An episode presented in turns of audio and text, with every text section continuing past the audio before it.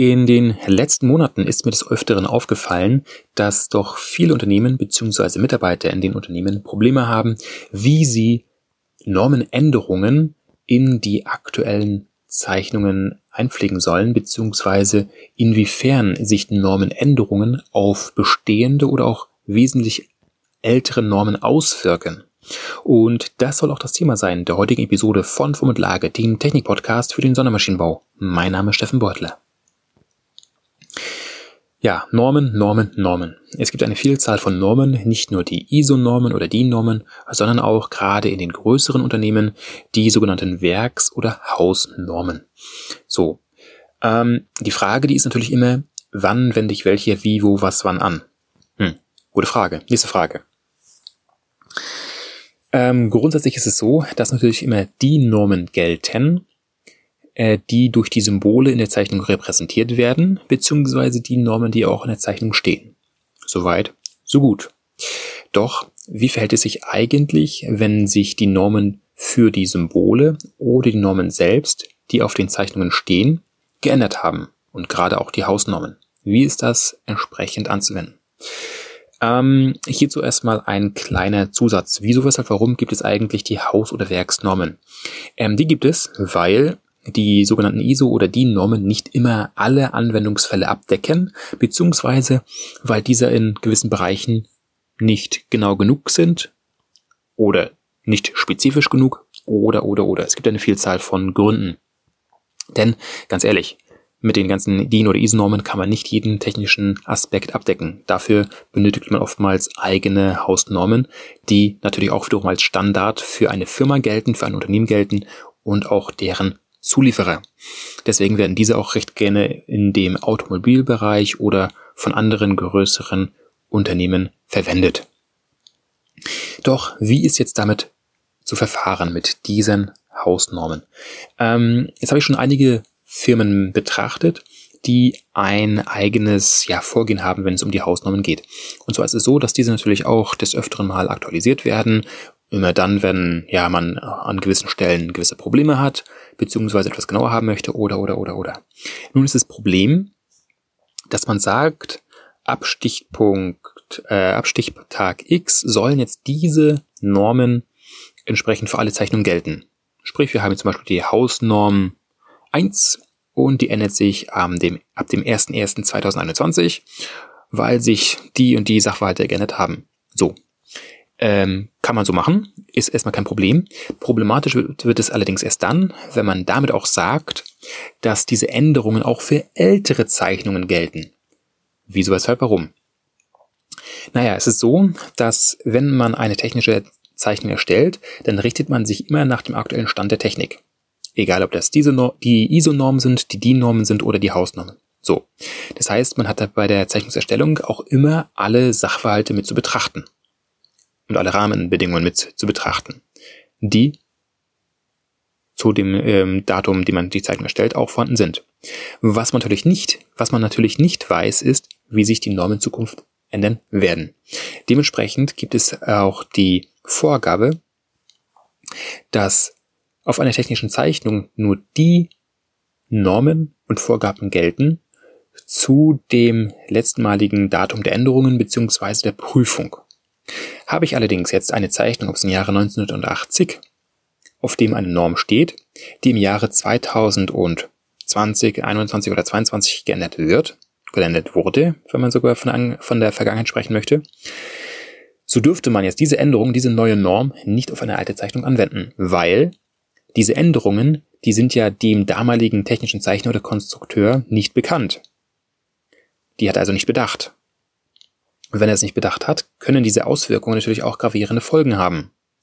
Deswegen gelten für alte Zeichnungen auch nur die alten Normenvorgaben. Egal, ob es sich um eine ISO-Norm handelt, eine DIN-Norm handelt oder um eine Haus- oder Werksnorm handelt. Das ist wichtig.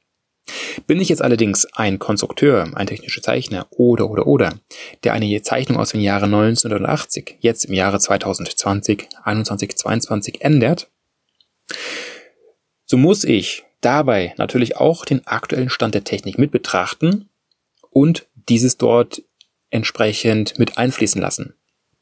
Heißt also, habe ich eine geänderte Zeichnung aus dem Jahre 2020, 21, wie auch immer, zu gelten auf einmal die aktuellen Normen, obwohl sie ursprünglich im Jahre 1980 erstellt wurde, aber aufgrund dessen, dass sie zu einem späteren Zeitpunkt geändert wurde, muss zu diesem späteren Änderungsdatum alles konform mit den Normen und Änderungen des entsprechenden Änderungsdatums auch übereinstimmen.